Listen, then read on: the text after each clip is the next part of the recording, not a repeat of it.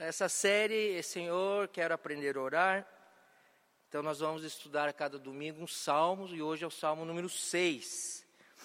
Semana passada foi o 1, que é o portal dos salmos. E, e o título sugerido é Senhor, não aguento mais chorar, mas aí você poderia é, colocar assim também, está valendo. Senhor, não aguento mais ter medo. Senhor, não aguento mais brigar, passar do limite na minha ira. Senhor, não aguento mais ser perseguido. O Senhor, não aguento mais frustração, estou muito decepcionado com Deus, né? Aliás, tem um bom livro, Estou Decepcionado com Deus. É o nome de um título de um livro. Senhor, não aguento mais chorar, quer dizer que a bênção do choro, da dor, do sofrimento, da provação que a fé certamente é quem crê em Jesus vai atravessar muitas vezes. Então, sabe, quando caiu esse para mim, eu falei, nossa, esse salmo para mim é fácil, porque na minha caminhada dos últimos 20 anos, é, Deus tem me dado o privilégio de sofrer e tem me dado o privilégio de chorar bastante. Então eu me sinto privilegiado de pregar o Salmo 6, porque prego a partir daquilo que vivo, não daquilo que só sei por estudar a Escritura. Prego a partir daquilo que experimento na alma, na dor da madrugada, na, é, no suspiro. Você já chorou a ponto de você não ter mais palavras, de joelho em oração, e falar, Senhor, agora só o suspiro que tem. Eu só tenho um suspiro, não tenho mais nada. É claro que Deus nos dá também alegria, ação de graças, mas as grandes vitórias vêm das batalhas da nossa vontade, da vontade do Senhor. Então, antes de entrar propriamente no Salmo 6, que é um salmo pequeno, eu gostaria de é, é, mostrar para nós que, ao querer ler os salmos no sentido de oração, você está partindo do posto, suposto que você já entendeu que os salmos são poesias poemas. E que eles vão ter, até o título dos seis tem oitavas, talvez seja uma harpa de oito cordas. Ah, se você ler os subscritos, os, os títulos, você vai entender que alguém fez um poema, que foi o autor, Davi escreveu a maioria deles, não é? E depois colocou música, e até a gente canta algumas delas como inário, e a igreja do tempo de Jesus, dos apóstolos, também cantava, inclusive o livro bíblico mais citado direto e indiretamente no Novo Testamento são os Salmos. Os Salmos são extremamente citados por Jesus, por Paulo, pelos evangelistas. Mas antes de ele ser música, o músico, antes de ele ser apenas poesia ou poema, ele é um diálogo entre a alma e o seu Deus. Ele é uma oração. E é uma oração de uso muito público, coletivo, comunitário, em festas de Israel, em peregrinações dos viajantes, em celebrações culticas anuais programadas. Então, quando você abre a sua Bíblia nos Salmos, você tem que entrar como não uma pessoa de oração. Eu, eu acho que a oração não tem a ver com pessoas qualificadas para orar. Não tem aquilo, aquele é um homem de oração, aquele é uma mulher de oração. Porque quando você elege um, padrão, aquele é um homem de oração, aquele é uma mulher de oração, você, tá, é, você está é, valorizando o desempenho ou horas ou respostas de orações, ou orações fervorosas, ou orações sobre cura, orações sobre exorcismo de demônios, ou orações que, quem sabe, houve como resposta um milagre. Isso é um engano e um engodo. Na Bíblia, não existe a expressão, aquela pessoa ora certa e aquelas que estão orando, Deus não está vendo. Não existe. Existe o contrário, aqueles que se achavam que oravam, Jesus diz: olha, não oram como aqueles que estão nas esquinas e oram bonito, oram religiosamente. Os homens do templo, por Jesus, foram reprovados tanto no jejum, quanto na oração, quanto nas ofertas. Três pilares da, da religiosidade do judeu. Então, talvez você possa é, entrar nos salmos, a sua leitura simples, como amador. Faça com amor, faça com carinho, faça com desejo. Amador não é profissional. Amador que faz, como a palavra já diz, por amor. Amadoristicamente, como uma criança que se aproxima do seu pai e pede e faz um grito de socorro, um apelo. Pai, me ajuda porque eu não tenho como sair dessa. Qual é o pai que ama seu filho, que é um pai presente, um pai afetivo, um aba pai do aramaico, papai, um pai afetivo, aquele que você pode chamar na oração do Pai Nosso, aba pai. Qual é o pai, sendo Deus, que ao ouvir um filho falar de uma forma simples, talvez desesperada, talvez muito simplória, muito, Senhor, tem misericórdia de mim, estou precisando de ajuda. Essa é uma oração perfeita para Deus. Essa é uma oração recebida no trono da graça. Essa é uma oração que certamente o Espírito de Deus vai levar ao trono. Então, quando você entra nos Salmos, os Salmos são para pessoas que têm no desejo, Senhor, ensina-me a orar, como está em Lucas 11, 1. Eu quero aprender a orar. E aprender a orar, e quando a gente fala oração nos Salmos, a gente tem que estender para a vida de oração. A oração nunca é a parte da vida nos salmos. A oração nos salmos nunca é, é, não é, nunca é feita das palavras ou da pena registrada ou do pergaminho escrito por Davi ou do coro que ele usou lá para escrever, ou do tipo de letra, ou de tipo de verso, ou de tipo de. A oração dos salmos é quando a sua vida, a sua vida, vida emocional, financeira, as suas dores, frustrações, os seus, suas quedas, os seus zigue-zague, sua, suas, suas enrolações, os seus vazios existenciais estão sendo apresentados a Deus, mesmo que você não profira a palavra. Mesmo que seja por gesto e suspiro diante do trono, em nome de Jesus, você orou.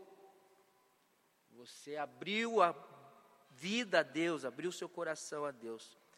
Então, os salmos excedem em quantidade e variedade todas as demais expressões de oração da Bíblia. Não há um livro que vai levar você a expandir, a ver-se como nos salmos. Não há. Não há livro. Talvez uma boa referência, se você quiser pegar um, um intérprete mais antigo dos salmos, é João Calvino. Eu gosto muito de João Calvino nos seus comentários dos Salmos. Eu acho que ele tem. Ah, se expõe um pouquinho, né? ele não só estuda, mas ele se coloca, ele não só formula, mas ele abre um pouquinho o coração. Parece que João Calvino aí tem as informações, né? Na sua dedicatória do seu primeiro livro dos comentários dos Salmos, lá na página 33, volume 1, ele faz essa citação, né? Uma, a primeira é que todo mundo comenta quando estuda os Salmos, você vai ouvir essa frase: anatomia de todas as partes da alma. Aí eu quis procurar da onde é que todo mundo que cita essa, é, da onde é que eles trazem essa citação. Então eles trazem a citação dessa outra declaração de Calvino que está lá no volume 1, página 33, que ele escreveu lá em 1557.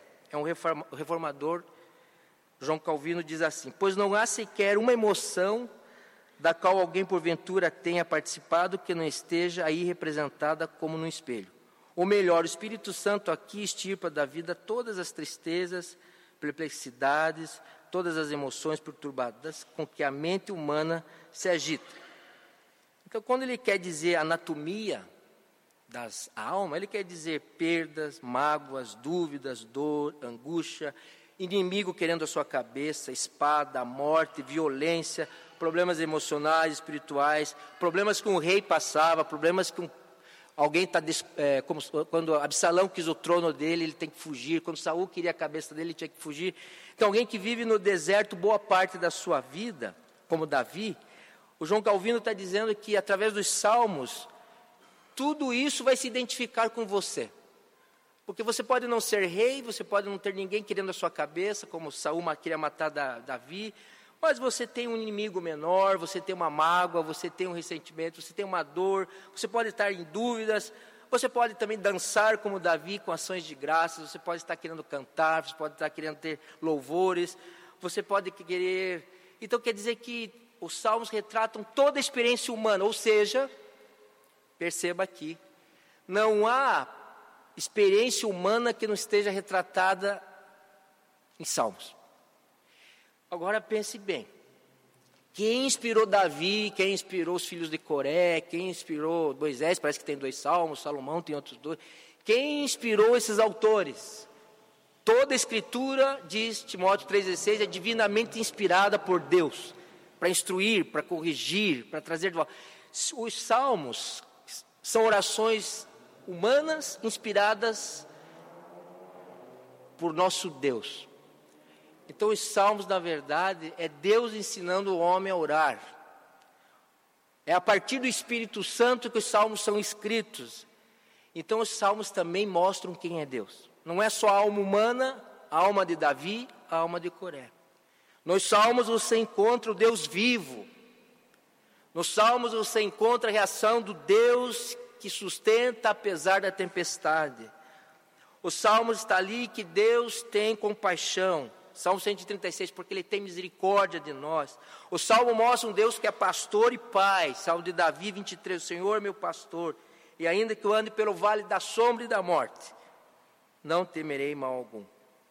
Então, oração não é um atributo ou brilho especial que uma pessoa tem, em detrimento a outros. Oração não é uma questão de currículo de tempo de igreja.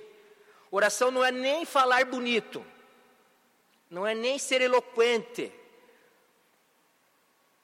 Oração vem de filhos que conseguem gritar de desespero a oração do cego Bartimeu: Senhor, tem misericórdia de mim. Estou precisando de ajuda. Socorro! Se você é filho de Deus, crê em Jesus, o seu suspiro é oração. O jeito que você vive é oração.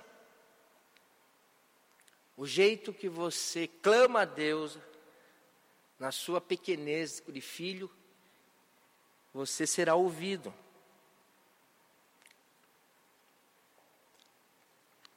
Vamos para o texto então.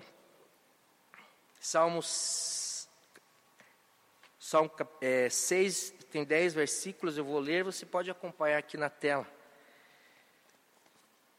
Senhor, não me castigues na tua ira, nem me disciplines no teu furor. Misericórdia, Senhor, pois vou desfalecendo. Cura-me, Senhor, pois meus ossos tremem. Todo o meu ser estremece. Até quando, Senhor? Até quando? Volta-te, Senhor, e livra-me, salve-me por causa do teu amor leal. Quem, quem morreu não se lembra de ti. Entre os mortos, quem te louvará? Estou exausto de tanto gemer, de tanto chorar, inundo de noite a minha cama, de lágrimas encharco o meu leito. Os meus olhos se consomem de tristeza, fraquejam por causa de todos os meus adversários. Afastem-se de mim todos vocês que praticam mal, porque o Senhor ouviu o meu choro. O Senhor ouviu a minha súplica, o Senhor aceitou a minha oração. Sejam humilhados e aterrorizados todos os meus inimigos, frustrados recuarão de repente. O primeiro princípio que nós vamos relembrar aqui do Salmo 6 está no versículo 1 e 2. A oração da fé em tempo de provação. Então, que nós temos toda a liberdade, no meio do nosso dor e choro, orar. Mas lembre-se que o salmista Davi aqui, ele não está onde deseja estar. Ele não está onde deseja estar. E acho que a vida cristã, em muitos momentos, você vai se perceber que você não está no lugar que você gostaria de estar. Você não está muito satisfeito na posição que Deus colocou você. Você não está muito adaptado à realidade do conflito que você está passando. Pode ser uma morte, pode ser uma doença, como o do, salmista aqui, pode ser algo eh, em relação aos nossos desejos de vocação, matrimônio, filhos. Enfim, igreja, é, mudanças, questão de sustento. O fato que é a oração sai da precariedade de nós resolvermos as nossas dificuldades. Nós tentamos, tentamos, tentamos e tentamos com afinco resolver, e isso é humano.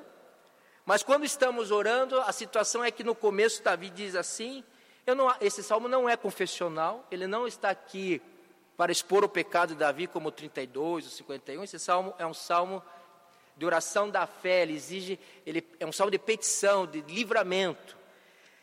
Só que ele diz: Senhor, não me castigues na tua ira, nem de disciplinas no teu furor, ele está dizendo assim, ó Senhor, se isso que está acontecendo na minha vida é por causa das minhas fraquezas, ou dos meus pecados, ou de uma atitude de disciplina que o Senhor quer me transformar, né? Hoje com o Novo Testamento fica muito mais fácil você interpretar a disciplina como um processo de nutrição, de aproximação, de Deus usando a dificuldade e no fim todas as coisas vão cooperar para o seu bem e você vai ser transformado, como diz Colossenses, formados a, a, como Cristo é.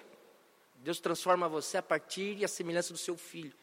Mas o salmista, ele é claro aqui no versículo 1 e 2, ele diz, olhe, chega, o Senhor deve estar indignado comigo, o Senhor deve estar ah, olhando a minha vida, e claro, a minha vida tem pecado, qual é a vida que não tem pecado? Senhor, contigo está o perdão, se o Senhor olhar os pecados, quem vai subsistir nessa história toda?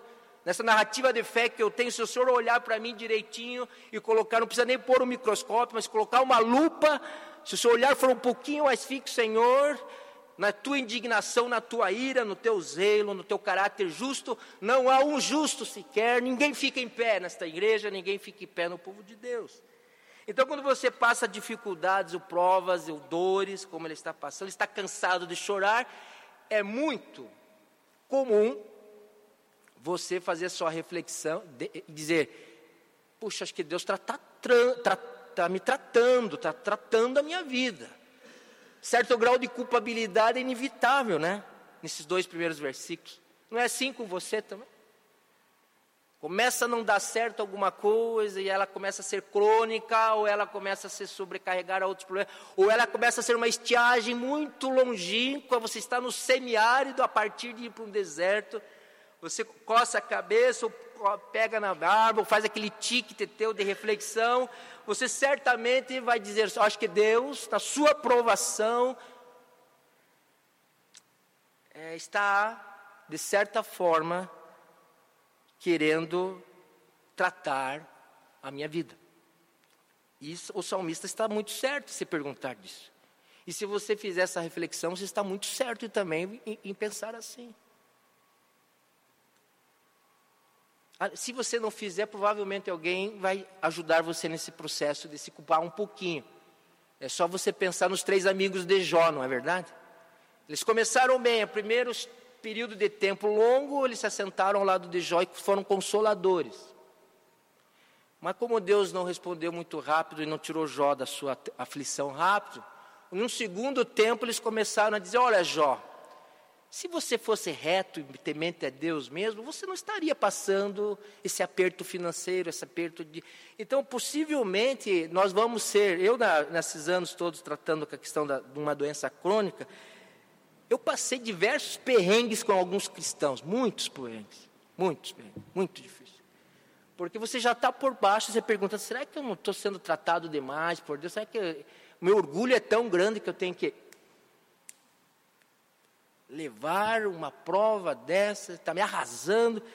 E não foi poucas vezes que eu tive a companhia de bons consoladores que me ajudaram bastante. Mas outras vezes, e a proporção é, é, do livro de Jó é bacana, porque, na verdade, são quatro amigos, né? Chegam mais tarde, que eles vão querer é, mostrar para você que, bom, se você é crente, busca Deus, como é que você está tão ferrado assim? Você deve estar com algum pecado encoberto, você deve estar com algum problema a mais aí por baixo. Conta aí o seu pecado, irmão. Vamos fazer um sistema de confissão aqui para ver se você prospera, crê. E não foi poucas vezes que eu fui convidado para ir em igrejas onde tem sempre um pastor, um profeta que é mais espiritual que cura qualquer coisa. E você vai passar por isso nas suas tribulações. O que você vai fazer não tem uma receita. Princípio você pode ouvir e Jó gasta boa parte do livro se defendendo e questionando a Deus. Então, talvez você não deva ser um, um amigo de Jó. O Espírito Santo ele é suficiente para trazer na crise ao crente uh, o que Deus quer tratar na sua vida na crise. E possivelmente se há pecados a serem confessados, ou há pessoas a serem confessar o pecado uns aos outros para serem curados, isso vai vir na sua vida. Só que você vai ter que ter discernimento espiritual, porque muitas vezes você está passando uma crise E com ou sem pecado é crise. E ela não vai deixar sua vida, quem sabe, como Davi, dez anos fugindo de Saul. Quer passar uma década sendo perseguido por o mesmo inimigo? Dez anos é pouco. Ou 25 tentando vencer a esterilidade. Para ser chamado amigo de Deus e o pai da fé. A esterilidade, a pobreza, a doença fazem parte da vida do crente. As confusões, as divisões, os pecados fazem parte da vida do crente redimido e ele tem, em nome de Jesus, que confessar e deixar o pecado. E esse salmo nos ensina que, inicialmente, nessas dores, nós vamos nos questionar. Mas não podemos parar na culpa. Nós temos que avançar, saber que Deus tem prazer no perdão dos pecados. Que o Deus da graça tem prazer de dizer o que é, o que é, o que não é, o que não é para você. Você ouve os seus amigos, você ouve a multidão de conselheiros, mas a palavra final é da Escritura. Inicialmente, então, Davi diz: Eu preciso ser olhado por misericórdia, porque senão eu vou morrer. Se continuar essa disciplina no seu zelo a Deus, na sua ira, no seu desejo de justiça, na sua grande, eu não vou subsistir, eu não aguento mais. Ele é franco, ele é honesto, ele abre o coração. Davi é um homem que ensina homens a serem humanos, espiritualmente falando, exporem tudo ao seu Deus. Não há segredos entre Davi e Deus. Ele fala: Ó oh, Senhor, se isso aqui é fruto de disciplina espiritual, chega, eu preciso que o Senhor me visite com a sua misericórdia. Amém ou não? Você tenha coragem essa noite de introduzir nas suas orações a voz de Senhor, misericórdia, porque eu não aguento mais chorar. Senhor, misericórdia, porque não aguento mais esperar. Senhor, misericórdia, porque essa pessoa está me fazendo muito mal, não aguento mais me defender. Senhor, misericórdia, porque se não quer, isso é do diabo, isso aqui, o Senhor tem que repreender. Se for do mal, o Senhor me livre em nome de Jesus e afasta isso, isso da minha vida. Isso é a oração do justo, que é ouvido em nome de Jesus. Mas Davi continua, depois desse, desse início, dizendo: será que eu vai, vou ficar nessa coisa de Deus está trabalhando minha vida na aprovação? Ele vai além, ele continua a sua oração, ele não para na, nessa, nesse exame de, de culpa.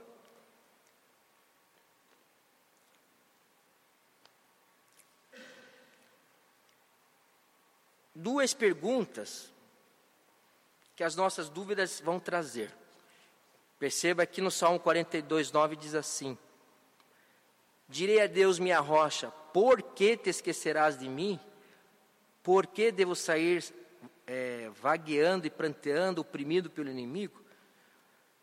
Sempre me aprendi na escola dominical, no meu tempo de criança, na igreja, que eu não podia perguntar por que para Deus quando a coisa está feia para o meu lado. Ah, não pergunta por quê, porque você nunca vai receber resposta mesmo.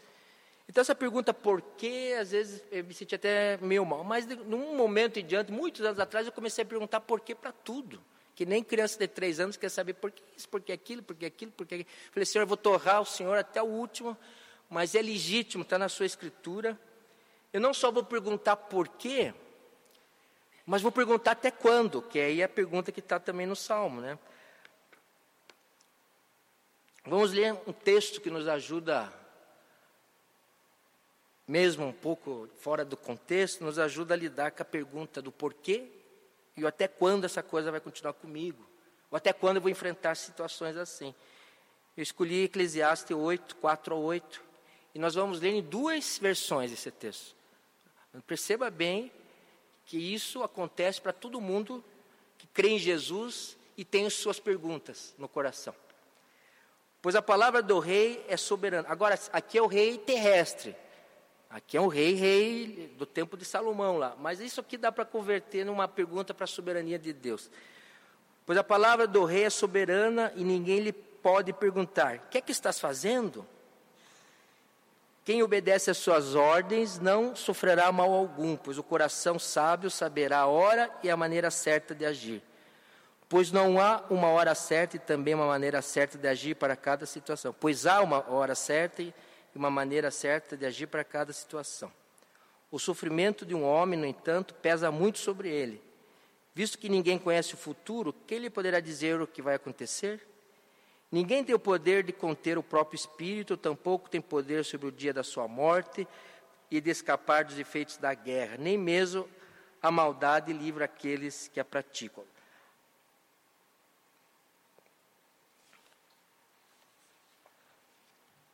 Na versão a mensagem, mesmo texto. Faça o que o rei ordena, você jurou obediência a ele. Não critique suas ordens, nem tente quebrar sua promessa quando for difícil a tarefa. Afinal, você deve a vontade do rei, não a sua. O rei tem a última palavra.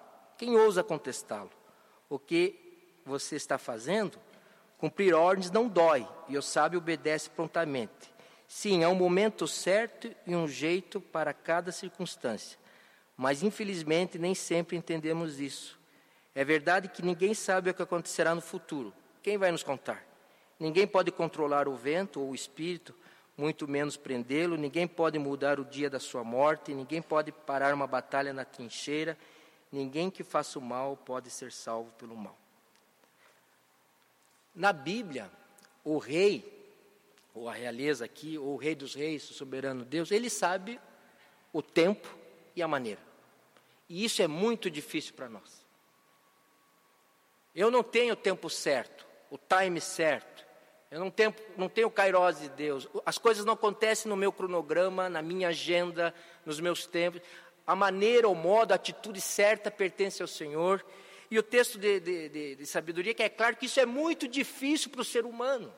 Gente, isso é muito difícil para nós obedecer a Deus sem ter os tempos e as maneiras que as coisas vão acontecer na sua vida. Você não, não carrega em si nem o direito e nem a força de vontade de executar os seus projetos dentro do seu time, dentro da sua lógica, dentro da sua vontade. O que o sábio está dizendo que isso é pesado para quem é cristão, para quem pertence a Deus, para quem é súdito.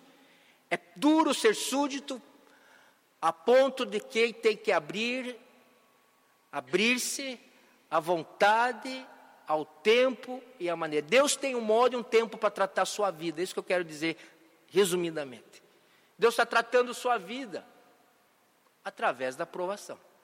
Deus está tratando a sua vida através do inimigo. Aliás, Deus trata até a nossa vida através até do diabo. Às vezes o demônio tenta e prova e quer ferir você, e Deus converte como no Jó, Jó o mal em bênção. Jó conheceu a Deus muito mais a partir do que o diabo tocou no seu corpo, na sua vida e nas suas perdas. Nós queremos, às vezes, apenas o livramento, não queremos a pedagogia de Deus. Queremos apenas a cura. É óbvio que eu quero cura. É óbvio que eu oro pela cura. É óbvio que eu clamo pela cura. É óbvio que eu gemo pela falta da cura. Mas eu entendo que o Espírito Santo está usando a circunstância da minha vida, da minha casa, para me transformar à maneira de Jesus Cristo. Amém ou não? Você tem fé? Isso é oração da fé. O maior problema seu e meu é a luta contra o modo e a maneira e o tempo de Deus agir na sua história e na sua casa. Aquilo que é mais calamitoso da sua vida, em nome de Jesus, se transforma em flores e frutos. Nem a sequidão da provação mata a árvore que está perto do rio. Salmo 1. Você já teve um acidente, você já teve perdas, você que deve ter cabelos brancos na fé, já atravessou muitas e duras lutas, ou você está atravessando duras e grandes lutas, e às vezes a luta é só um vazio, às vezes, na alma que nada preenche. e você está cansado de chorar, ou de se lamentar, porque esse salmo é um salmo de lamento. E eu quero animar você a entender que esse texto de Eclesiastes, assim como toda a Bíblia, está ensinando para você três características de o Deus. Você já pensou que Deus sofre também? O povo de Deus sofre. O justo sofre. Na Bíblia, os servos de Deus sofreram. E Deus? Deus conhece o sofrimento, porque nos cânticos, no primeiro poema ali de Isaías, a partir do 42, 44, Jesus, o, Messias, é o servo sofredor. Eu queria propor que você pensasse que Deus está sofrendo por você agora. Deus está sofrendo pela sua família. Deus está sofrendo pela sua igreja. Não é que Deus já sofreu, Ele sofre. Primeiramente, Deus sofre pela rejeição do povo, das pessoas e da sua criação. Ou você pensa que um Deus que deu seu filho ama tanto o seu povo, ama tanto o clima, anda tanto o cosmos, o planeta, a criação, ou você acha que quando ele olha a vida da sociedade que não está nem aí para Deus? Ou quando a igreja que faz seus planos não está nem aí para o seu Salvador Jesus Cristo? Ou nós mesmos com as nossas vidas, que a partir da igreja é quase que nenhum ateu. A partir da porta da igreja a gente fala, já fiz a minha obrigação, agora a vida é minha, eu faço dela bem o que eu quiser. Deus sofre pela rejeição do seu povo, Deus sofre pela rejeição das pessoas do mundo, Deus sofre pela destruição que o planeta está sendo acabado, pela ganância e pelo desenvolvimento desenfreado. Deus sofre pela rejeição. Agora também Deus sofre pelas pessoas. O espírito está no mundo e quando as pessoas que sofrem, aquele morador de rua, aquela pessoa lá no, no hospital do câncer, ou aquela pessoa que está ah, sofrendo emocionalmente, Deus está em espírito e está presente, Ele é um Deus onipresente. Jesus diz que Ele, Emanuel, é Deus conosco. Jesus sofreu pelas pessoas, morrendo na cruz. E Ele sofre, quando olha Jerusalém, Ele chora. Ah, Jerusalém, eu queria cuidar de vocês como a galinha cuida dos seus pintainhos. Jesus chora frente à rejeição Jesus da cruz sofre por e pelas pessoas, mas também Jesus sofre com o seu povo. Ele é Emmanuel, Deus conosco, como eu falei. Ele entra no abismo, ele entra na caverna de Davi, ele entra no vale da sombra da morte. Jesus entra no Seol e liberta do poder da morte, do inferno, através do sacrifício. Jesus entra na situação de pecado para trazer-lhe pureza. Jesus entra na situação arrebentada para trazer organização, cura. Jesus entra nas salas de cirurgia, dos hospitais, da oncologia e pode trazer conforto. E Jesus, se ele não ressuscita e não dá cura, ele prepara a pessoa para a morte e a leva na paz do Senhor. Amém ou não? Jesus sofre com o seu povo. Jesus sofre conosco. Você nunca sofrerá sozinho. O que o texto de sabedoria, voltando agora para os salmos, quer mostrar essa noite para você. Quando você ora, você não está sozinho.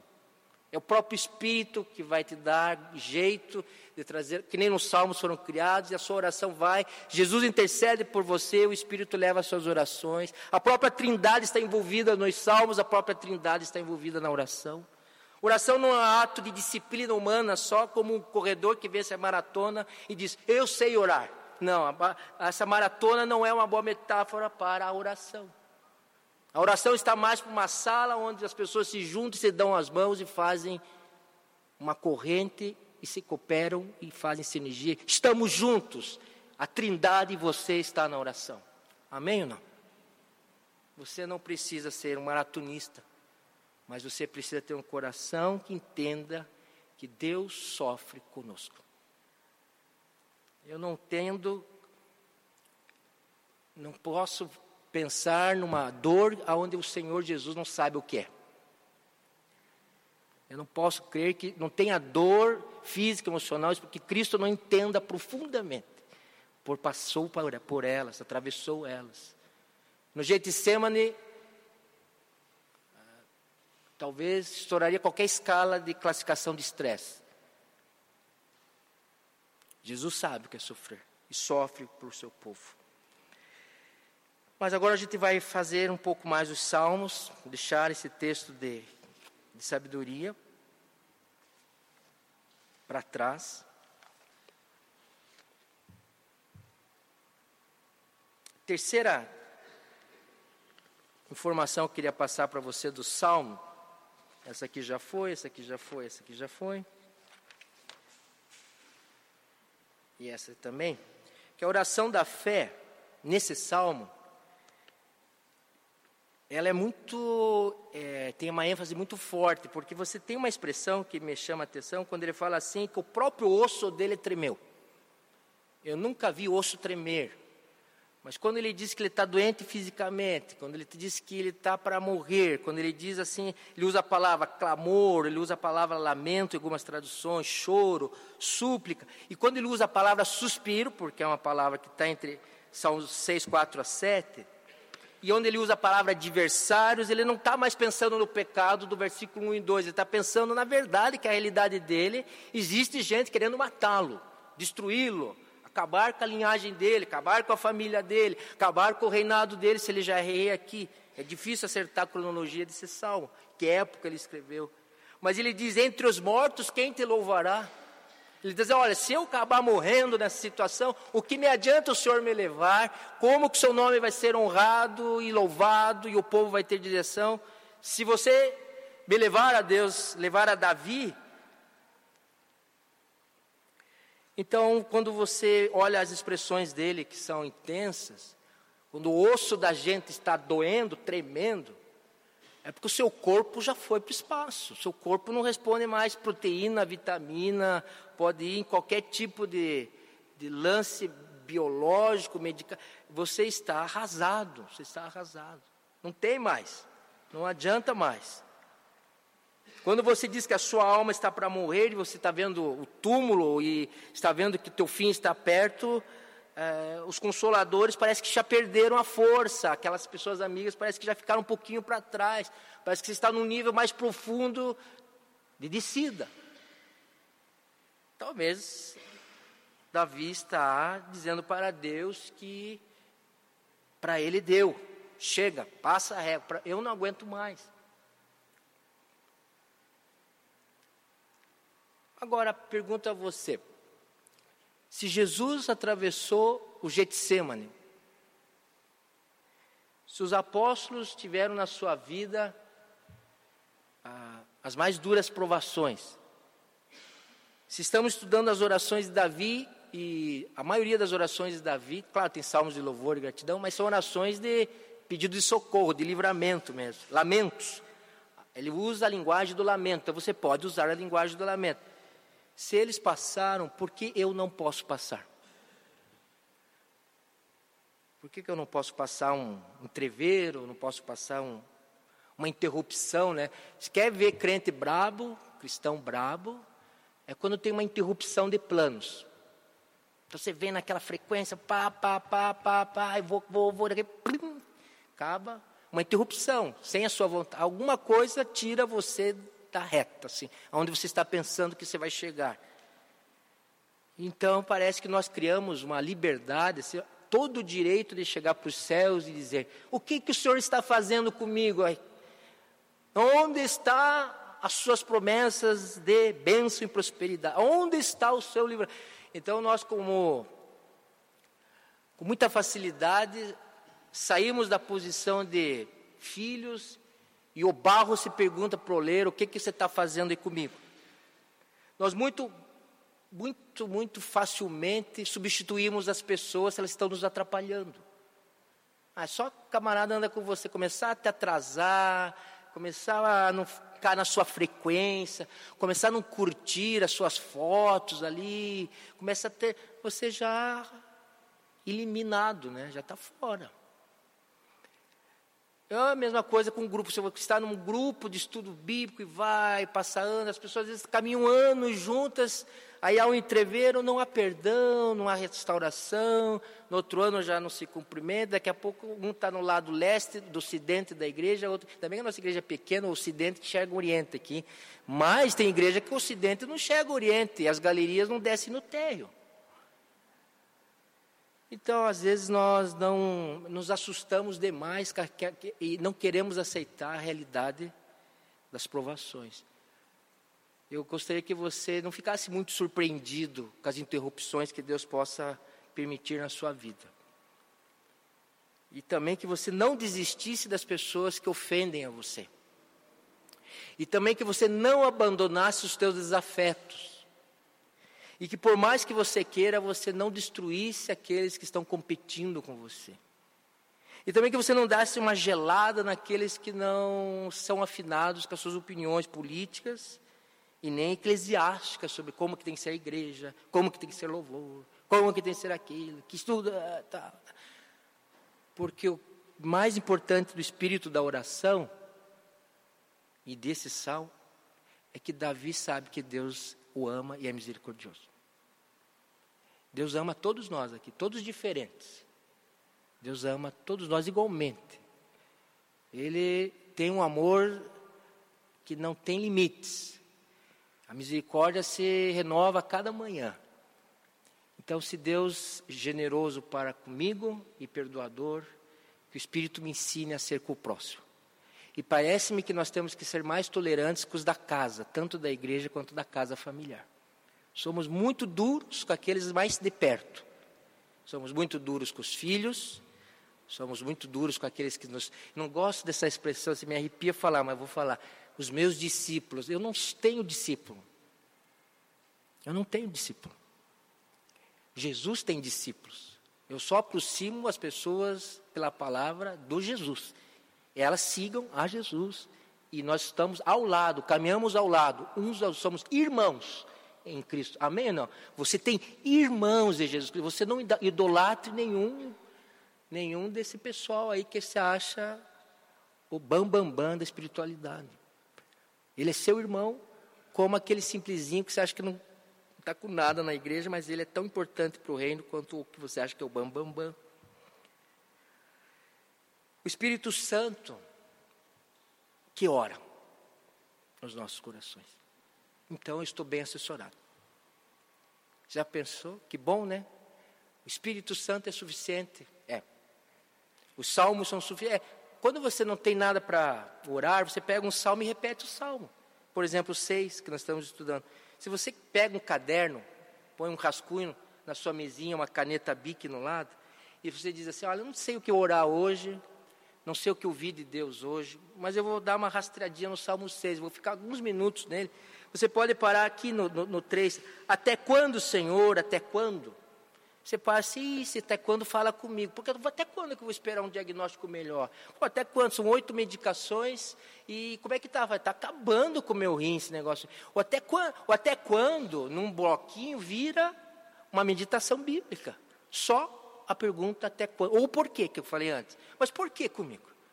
Isso aqui é do diabo, isso aqui é da provação, isso aqui eu tenho que. Por quê? O porquê você começa a escrever aquilo que vem no seu coração, Senhor, acho que um tempo já deu, talvez o Senhor está tratando a minha. E vai escrevendo ali umas frases, a sua pequena oração escrita, data ela, escreve que você estava orando o Salmo 6, versículo, até quando está no 3, até quando? 6, 3, e o até quando é sua oração. Você não precisa fazer o salmo todo e nem três salmos num dia. Você pode parar espontaneamente na frase até quando, ou porquê. E quando você voltar, você volta para o 4.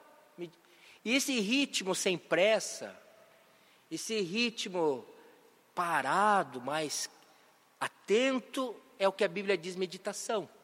Ele é diferente do ritmo de estudo.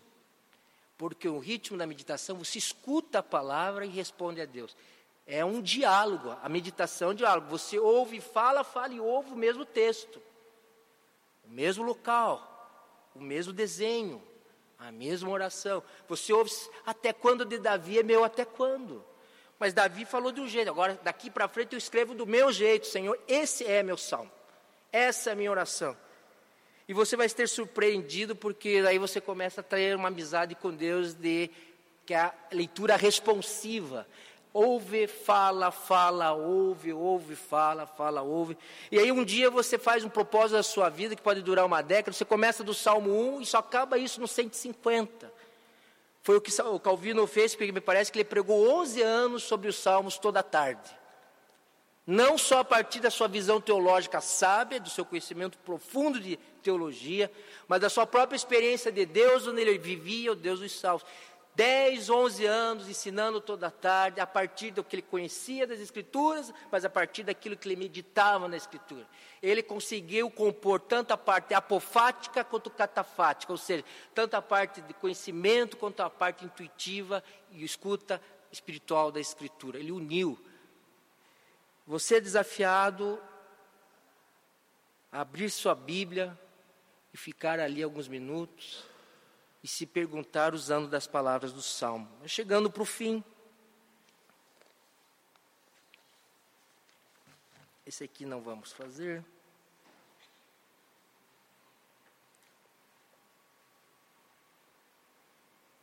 O livramento, né? Essa é a parte que nos interessa bastante. O Deus que você crê e ouve as orações, ou seja, a oração de fé e livramento, está ali quando você vai do 6, do 8 a 10, diz assim. Veja como ele está só tratando dos inimigos agora, e ele fala: O Senhor ouviu minha súplica, o Senhor aceitou a minha oração, mas daí ele vai para o futuro. Não sei se você está percebendo a passagem gramatical aqui, ele está num tempo verbal, aí ele vai: serão, serão, futuro. Serão humilhados, aterrorizados todos os meus inimigos, frustrados, recuarão de repente. A expressão recuarão de repente é livramento, pessoal. É quando você diz assim: olha, qualquer hora Deus chega aqui, me surpreenderá e vai reverter a situação. Porque Ele já ouviu a minha oração, Ele já ouviu o meu grito de socorro. Eu confio na fé, na esperança que Deus é poderoso e Ele vai agir. Ele não matou os inimigos de Davi ainda, ele não mostrou como ele vai fazer, nem o tempo que ele vai fazer, nem a maneira que ele vai fazer, mas Davi, de alguma forma, nessa relação de amor ao seu Deus misericordioso, ele diz assim: ele vai fazer, ele vai aparecer, ele vai fazer isso de repente, ou seja, sem, quando eu estiver piscando os olhos, o Senhor vai vir ao meu encontro, e o Senhor vai abrir essa situação, e algo vai ser me dito, e algo vai ser me orientado. Aqui o salmista não carrega mais só as lágrimas da aprovação. Aqui o salmista já pode ter as lágrimas de se sentir ouvido, acolhido, de ter sido abraçado pelo Espírito durante os tempos de oração, de ter sido consolado pelo Espírito Santo, de ter sido, de uma certa forma, do deserto para um oásis, porque a oração tira você da. A situação não está resolvida.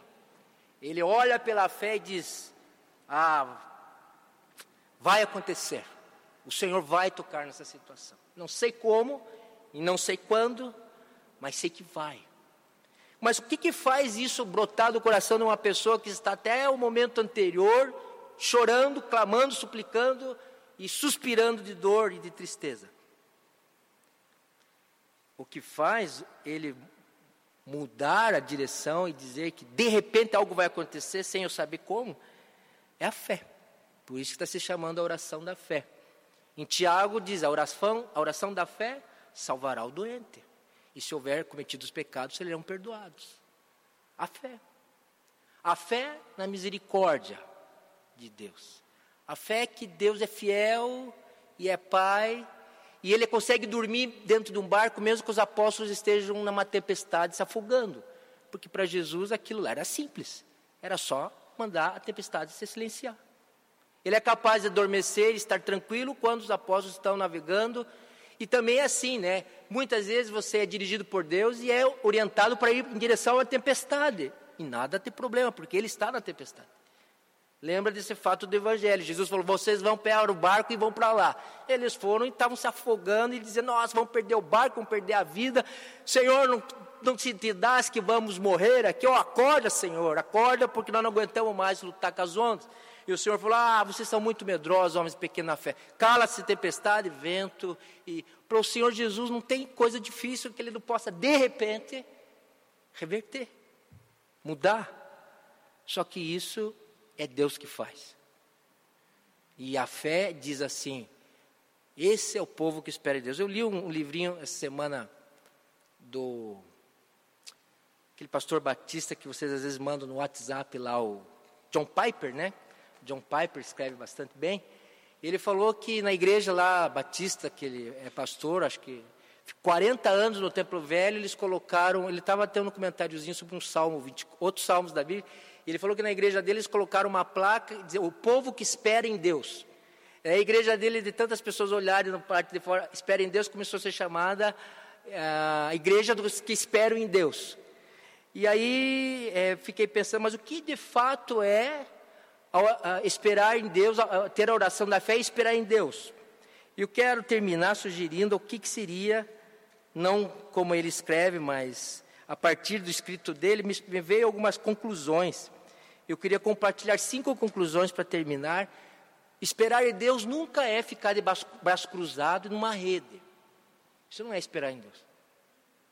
Esperar em Deus não é uma letargia, alguma coisa assim. Até as pessoas que não são crentes têm uma bronca às vezes da gente quando a gente fala, ah, você tem que orar e esperar em Deus. Mas eles não entendem que para esperar em Deus na nossa cultura é não fazer nada. É ficar assim, passivo, é, é deixar que o circo pegue fogo. Então, não vamos pôr a água porque vai, os anjos vão apagar o fogo. Ou nós vamos usar os bombeiros ou os baldes de água que nós temos aqui. Então, esperar em Deus é uma atitude de fé, que a pessoa que não tem o Espírito de Jesus não vai entender porque ela não tem fé. Ela pode ser religiosa, mas fé não. Esperar em Deus manifesta-se pelo menos em cinco atitudes que nós vamos encerrar. Primeira é ele canta e ora a palavra de Deus. Enquanto estou esperando em Deus, que é a questão da igreja dele, eles continuavam a pregar a palavra, eles continuavam a orar pelos pedidos, eles continuavam a ler as escrituras, eles continuavam a procurar pessoas para pegar eh, companhia, amizade, atravessar aquele momento duro. Esperar de Deus significa que você tem que descruzar os seus braços. Você tem que sair da sua passividade e, e pôr o pé na água para o Jordão poder atravessar os rios, o rio numa enchente. Esperar em Deus é saber que você está com Deus, que você pertence a Jesus, que as suas orações estão sendo feitas, mas que o Senhor está pondo coisas para você. Então, tira a pedra do túmulo, porque quem ressuscita Lázaro é Jesus Cristo. Mas alguém tirou a pedra do túmulo. E muitas vezes nós temos medo, muitas vezes nós temos as dúvidas e nenhuma fé que Deus vai agir na sua graça e na sua misericórdia. Aí nós nos não fazemos nada não por fé. Não fazemos nada por medo, por preguiça, por terror, por não querer fracassar, por que as pessoas não vejam que a gente. Muitas vezes, antigamente, me chamavam para orar sobre determinadas situações, eu ficava pensando, eu vou orar lá, e se não acontecer nada? Você já parou a pensar em um convite? Você vai lá pegar. Até certa vez, até acho que uma área, uma vez eu fui visitar alguém no bairro lá e a pessoa morreu na hora. Não sei se você lembra. E quando cheguei lá, falei, pô, mas o que, que eu vou lá? A pessoa está tá difícil. Tinha, tinha uns 25 cachorros para atravessar na situação. Eu, quando eu parei o carro, falei assim: Senhor, não gosto de cachorro, o senhor sabe. Mas essa mulher, ela tem 25 cachorros. Até eu chegar na, na, na situação do, da pessoa, são 25 cachorros. O senhor sabe disso? Sabe. Então, vai tudo bem. Não sei se eu cheguei antes ou você chegou antes, mas não lembro. Você chegou antes. Quando. Daí tem que e daí eu fiquei pensando, eu vou orar, o, o homem não vai levantar, porque a doença terminou. O que, que eu vou orar para ele de cura lá? O senhor não está me dizendo que vai ter milagre. Então, é, mas eu não, fiquei, eu não deixei de ir, eu não sabendo nada o que ia acontecer. O que aconteceu é que a gente pode ter uma palavra de consolação, deu tempo, e chegou a pessoa que ele queria se despedir na hora. Nós estávamos orando, ele estava, nós entendemos ali que o que ele estava esperando era se despedir do filho, que eles não tinham relacionamento. E Deus foi fiel na oração, o filho chegou, abraçou, se despediu e a pessoa foi ao Senhor, na hora. É, foi muito difícil. Mas o que, que eu vou fazer? Tem que atravessar. Agora, se eu falar assim, ah, não, não vai curar, não vai estar, a pessoa não é da minha igreja, tem que atravessar. Deixa a Mari vá sozinha lá, se vira, eu não vou.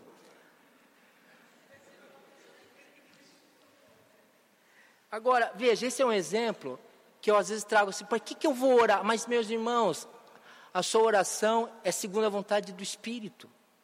E você pode muito bem, Senhor, aqui, isso, aquilo, aquilo outro, eu nem sei como orar como convém, seja humilde e diga, eu nem sei o que dizer aqui, mas em nome de Jesus, abençoe essa pessoa, eh, esses últimos desejos da vida dela. Tenha misericórdia, Senhor. Ensina-nos a orar, amém? Ensina-me a orar nesse caso, porque eu não sei o que fazer. Não tenha medo de orar. E se você levar um não, Mais do que normal, você é fraco mesmo. Eu já estou com sua. Ah, orei. Deus fez aquilo que Ele quis. Ele não faz aquilo que eu falo. Ele faz aquilo que a sua soberania determina e sabe que é o melhor. Terceiro, esperar em Deus é dialogar com a alma. Mas às vezes você tem que pregar a sua alma, você tem que falar alguma coisa para a sua alma. Você não pode só olhar para dentro e dizer, minha alma está triste, está batida. É bom fazer isso, estou triste, estou chateado, fulano, porque ele não me convida, porque ele me magoou, porque falou mal de. Então você pode dialogar com a sua alma, mas uma hora você tem que dizer para a alma, chega de falar sobre essa pessoa que você tem mágoa. Perdoa e siga a vida. Você tem que dizer à sua alma o princípio que a Bíblia já te ensinou. Perdoa e segue o caminho. Não é pensamento positivo. É direção de vida para você. Chega de falar isso da pessoa, chega de bater na mesma tecla. É hora de pregar a sua própria alma através da Escritura. Aquilo que você já conhece, sabe que é o certo. Ninguém precisa ter uma nova revelação do que é fazer se está escrituristicamente claro. Escute a sua alma, dialogue com ela, mas em algum momento você diz: basta, basta de reclamar. Às vezes eu faço isso comigo. Às vezes eu tenho que dizer o contrário: chega de pedir você consegue agradecer por alguma coisa que Deus está fazendo na sua vida, Elcio? Isso é uma pregação para mim. Se consegue fazer alguma coisa sorrindo, você consegue fazer alguma coisa sem falar que é teu mau humor que atrapalha? Você consegue fazer alguma coisa sem brabeza, sem cara amarrada? E eu comecei pela louça. Lá em casa, há 10 anos que lava a louça sou eu. E toda vez que eu lavo a louça, eu lembro que foi o início de fazer as coisas banais da vida com gratidão. A louça se transformou no meu sacramento, no meu sacerdócio de casa. Então a Sônia gasta uma hora e pouco cozinhando, almoçando, eu gasto um bom tempo, faço de errado, devagar, lavo a pia, lavo o chão, fica uma bad... mas eu faço. Depois limpo. Mas toda vez que eu faço, eu me lembro que aquilo foi um propósito de parar de se esconder através de justificativas que há anos você carrega, empurra com a barriga as suas características. Pregue a sua alma, pegue a palavra do Senhor e pregue a você mesmo. Não precisa alguém fazer por você. Faça por você mesmo. Esperar em Deus também é relembrar as lutas vencidas e as experiências passadas. Aqueles que têm escrito suas orações sabem como é importante. E por fim, esperar em Deus que eu já passei do horário, né? Ele aceita a provação porque está na presença do Deus que é fiel e misericórdia. Eu acho que você, caminhando com Jesus, você pode dizer assim: bem-aventurado os que sofrem, porque eles serão consolados. Bem-aventurados os que choram, porque eles serão consolados. Bem-aventurado aqueles que recebem não de Deus, porque eles são confortados. Bem-aventurado aqueles que não têm a vida que planejaram, porque certamente Deus vai transformar isso para eles ficarem parecidos com o Senhor Jesus Cristo. Bem-aventuradas as mulheres aqui presentes que não têm os maridos que gostariam de ter. Bem-aventurados os maridos aqui presentes que não têm as esposas que pretendiam ter na sua juventude. Bem-aventurados os membros da igreja que não, ah, não foram para outras, ou porque, porque aceitam as fraquezas desse pastor e dos outros que trabalham aqui.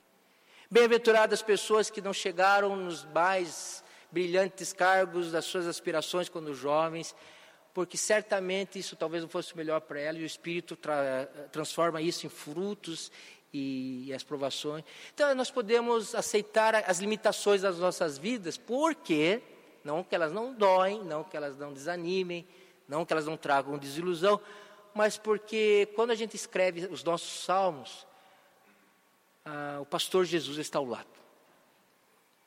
E ele é suficiente para consolação. O que nós estamos pregando é que a oração ela é suficiente para que o teu coração seja consolado por Jesus. Em nome de Jesus. Amém.